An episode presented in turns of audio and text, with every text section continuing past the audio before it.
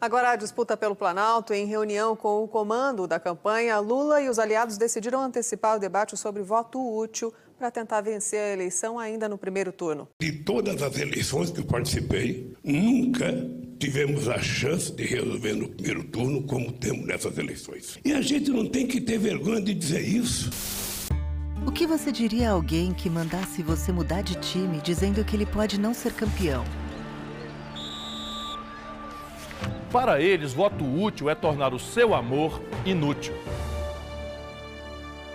Aí dentro! Companheiras, companheiros, companheiro, companheiro, companheiro, companheiro. Você é uma pessoa horrível, uma mistura do mal com atraso e pitadas de psicopatia. Vossa Excelência nos envergonha! Só você não estuprar, não sequestrar, não praticar latrocínio que você não vai pra lá, p.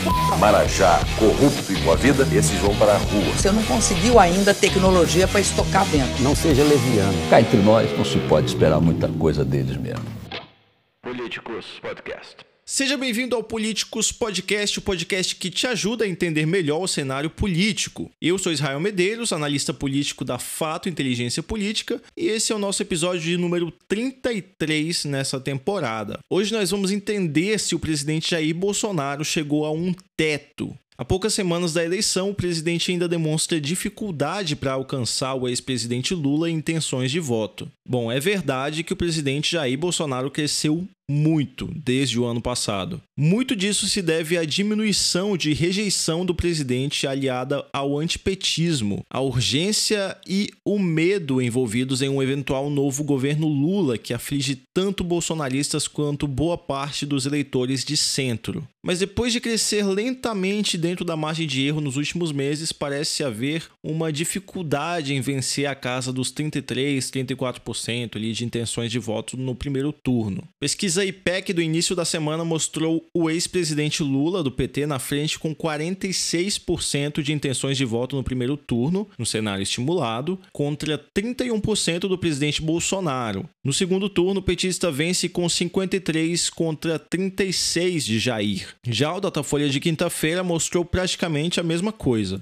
Lula tem 45 contra 33 de Bolsonaro. No segundo turno, Lula vence com 54 contra 38% de Bolsonaro. A diferença das pesquisas, que são aí as melhores que nós temos no mercado, é praticamente nula, dentro da margem de erro. Esse resultado é desanimador para a campanha do presidente Bolsonaro. Além de o 7 de setembro não ter lhe rendido mais votos, algo que nós já havíamos adiantado que ocorreria, a justiça ainda proibiu o uso de imagens oficiais dos atos de Bolsonaro no 7 de setembro em peças de campanha. Com os resultados do IPEC e do Datafolha, a campanha do ex-presidente Lula agora aposta pesado em tentar convencer o eleitor da importância do voto útil. E esse esforço aliado à polarização que nós já tínhamos, deixa essas últimas semanas aí com cara de segundo turno. O ex-presidente Lula precisa ainda crescer em alguns pontos percentuais se ele quiser realmente liquidar a disputa no primeiro turno, porque segundo o cenário do Datafolha, Lula tem 48% dos votos válidos. Bolsonaro, por sua vez, tem 36% e teria chances maiores de vitória se ele conseguisse levar essa disputa para o segundo turno,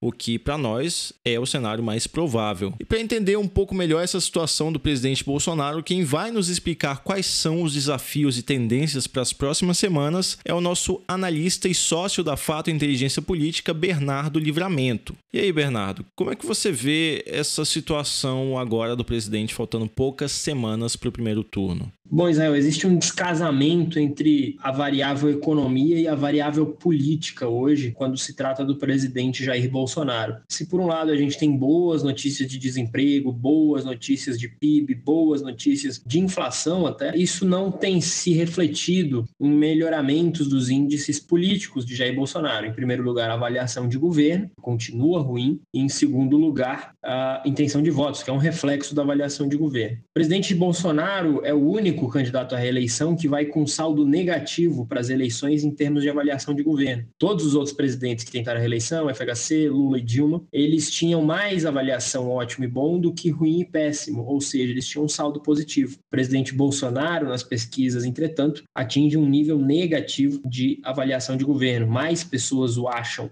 ruim e péssimo do que o acham bom ou ótimo. Isso faz com que, obviamente, a, o voto por um candidato de oposição seja maior do que exatamente o voto no presidente Bolsonaro, né? É justamente esse o gap que Bolsonaro precisa diminuir. Agora, o que a gente tem visto, talvez por algumas especificidades no mandato de Bolsonaro, é uma dificuldade em transformar esses temas da economia, que tem sido bem favorável ao presidente Bolsonaro, em é, louros políticos. Então, você tem um presidente que enfrentou uma pandemia e que é mal avaliado em relação à pandemia. Isso, claro, gera uma rejeição por Bolsonaro maior do que se ele não tivesse enfrentado uma pandemia. O presidente também tem um estilo de comunicação mais é, específico, mais heterodoxo, digamos assim, e isso faz com que algumas pessoas, por N motivos, e aí você pode elencar desde falas em relação à pandemia, à vacina, a mulheres, a negros, enfim, você pode pegar, o eleitor ele tem N temas, né, que, que circundam ali a, a lógica dele de, de voto, mas você pode pegar qualquer um desses temas que a abordagem comunicacional do presidente Bolsonaro faz com que eles sejam barreira para uma série de eleitores, por diferentes motivos, claro, mas que faz com que esses eleitores talvez repensem a avaliação de Bolsonaro quando se trata desses, desses pontos, né, dessa forma de se comunicar, dessa forma de agir, que outros presidentes como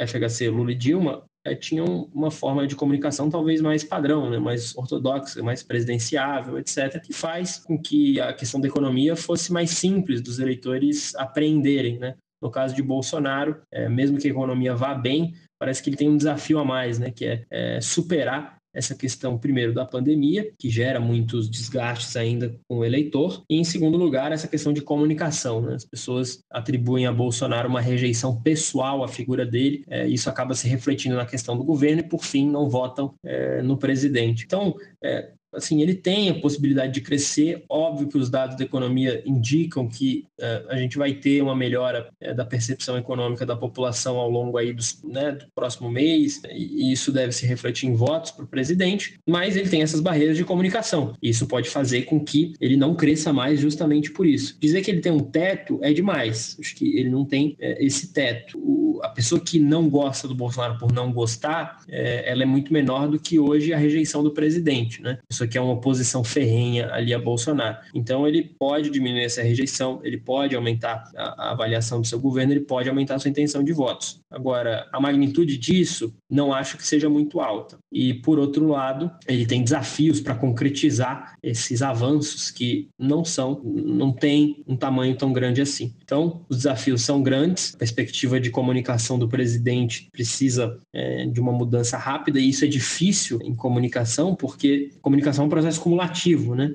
Não é como se Bolsonaro pudesse agora vir falar de outro jeito completamente diferente, que as pessoas iam esquecer tudo aquilo que elas já receberam de incentivo dele, né? Já, já tem uma caixinha ali de como o Bolsonaro fala, como o Bolsonaro age, etc. Então, esses são os desafios do presidente. Pois é, do lado do ex-presidente Lula, a situação não é a ideal. No Rio de Janeiro, que é o terceiro maior colégio eleitoral do país, o presidente Bolsonaro já virou. Segundo dados da pesquisa Quaest para presidente no Rio de Janeiro, Bolsonaro tem 40 30% das intenções de voto contra 36% de Lula. Isso no Rio de Janeiro. E lá, é importante lembrar, o presidente ganhou com ampla vantagem sobre Fernando Haddad em 2018. O candidato ao governo do Rio, apoiado pelo ex-presidente Lula, também está atrás na disputa, tentando se aproximar de Cláudio Castro semana após semana. Nesse que é o estado onde o presidente Jair Bolsonaro construiu sua carreira política, o presidente lidera a corrida presidencial e seus dois candidatos, tanto para o governo quanto para o Senado, que são aí Cláudio Castro e Romário, estão na frente. Para tentar melhorar a situação, a campanha de Lula tem tentado ampliar os apoios no estado. Há um ato marcado para o próximo dia 25 no Rio com o prefeito Eduardo Paes. É mais uma aposta para tentar melhorar os números de Lula no estado. Sobre a campanha do voto útil que a equipe do petista tem tentado colocar em prática desde a última semana, já há alguns resultados importantes. Dentro da esquerda, nomes ligados ao PDT, com membros atuais e ex-membros do partido, estão lançando um manifesto incentivando o voto em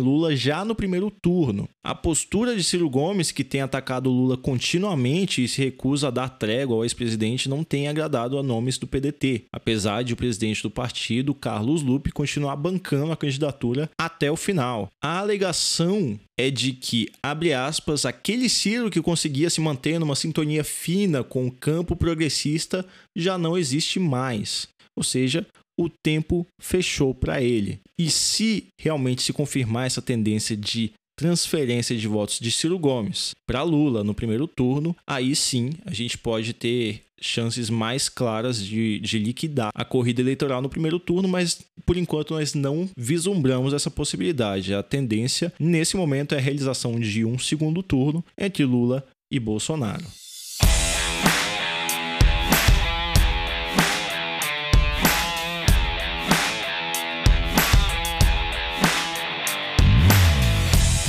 E esse foi mais um episódio do Políticos Podcast. Meu nome é Israel Medeiros, eu sou analista político aqui da Fato Inteligência Política e, como sempre, nós estamos à disposição para quaisquer esclarecimentos, para tirar dúvidas, para falar sobre o cenário político em Brasília.